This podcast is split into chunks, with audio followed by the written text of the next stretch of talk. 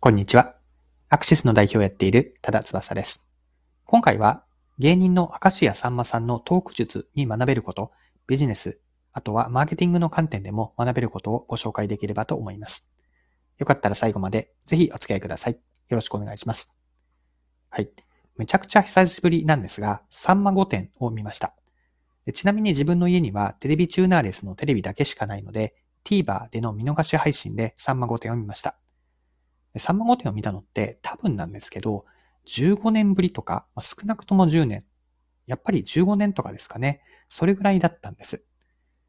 で、サンマ御殿調べてみると、番組が始まったのは1997年でした。25年くらいも続いている長寿番組なんです。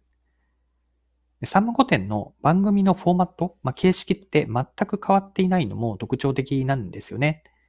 番組 MC は、明石家さんまさんが務められているし、まあ、ゲストは10名ほどと。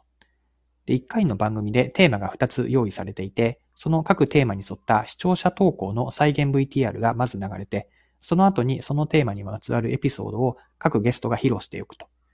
で、再現 VTR の作りというのも改めて見てみると全然前と変わっていなかったというのも印象的でした。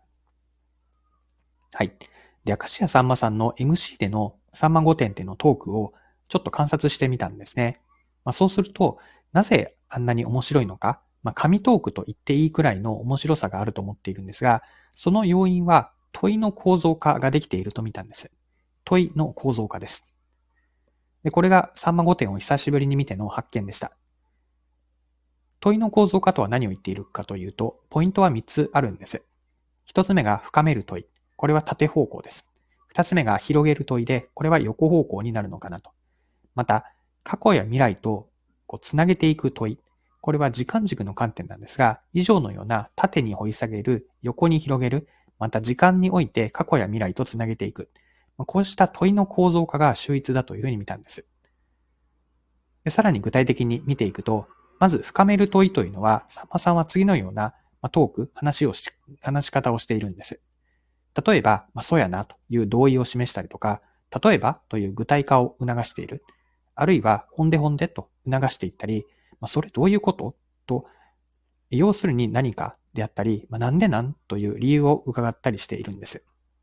また、広げる横方向の問いというのは、他のゲストに対して、何々はどう思うんや？っていうふうに話を振って、まあ、次々に話を振っていきながら、賛同するかとか、同じようなことがあるかというのを聞いていくんです。また、時間軸の観点で着目をしてみると、過去に対しては、昔はどうやったん？と過去のことを聞いていたり、今後どうしたいねんと未来のことも伺っている。あと、点と点をつなげているっていうのも秀逸なんですよね。まあ、さまさんがよくやっている少し前の違う話題でのその笑いのネタというのを今話しているネタ、話題とつなげてオチにすると。こうした点と点をつなげて、まあ、これを自分だけでやるのではなくて、自分で言うのではなくて、時にはお笑い芸人ではない他のそのゲストに美味しいところをあえてこう言わすようにしていると。矛付けをうまくしているんですよね。でこうした点と点をつなげているというのもうまく、すごくうまくやっているというのが興味深いです。で、さんまさんのトークはこのような縦と横、そして時間における問いの構造化によって展開していきます。縦と横の問いによって面のようになって、さらに時間軸が加わって三軸で立体化していくイメージなんです。MC のさんまさんだけが目立ちすぎることはなく、問いをうまく使ってゲストに話をしてもらうことで、会場全体が盛り上がっているんですよね。まあ、さんまさんのトークにはゲストに楽しく話してもらうという配慮とか優しさがあります。はい。で、ここまで見てきた明石家さんまさんの神 MC と言えるようなトーク術には、マーケティングにも示唆があるんです。例えば一つ挙げると、マーケティングリサーチのインタビュー、ユーザーインタビューにおいて、すごく参考になるなと思いました。まあ、さんまさんがやっている問いの構造化というのは、インタビューでもそのまま使えるんです。インタビューへの活用、例えば、縦の質問という話をしましたが、縦の質問で掘り下げていったり、あるいはまとめを入れるというのが参考にできますし、あと横の質問というのは、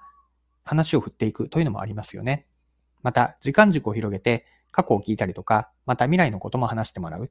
あと、点と点をつなげるという話もしたんですが、インタビュー中の別の箇所で言ったことを引用して、今の話につなげるとか、ま、こういったインタビューへの活用というのがさんまさんの問いの構造化が参考になります。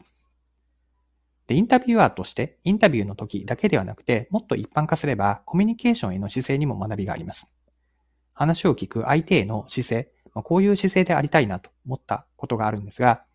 ま、順番に4つ、ポイント4つですね。4つあって、1つ目が自分が話す時間は最小限に留めると。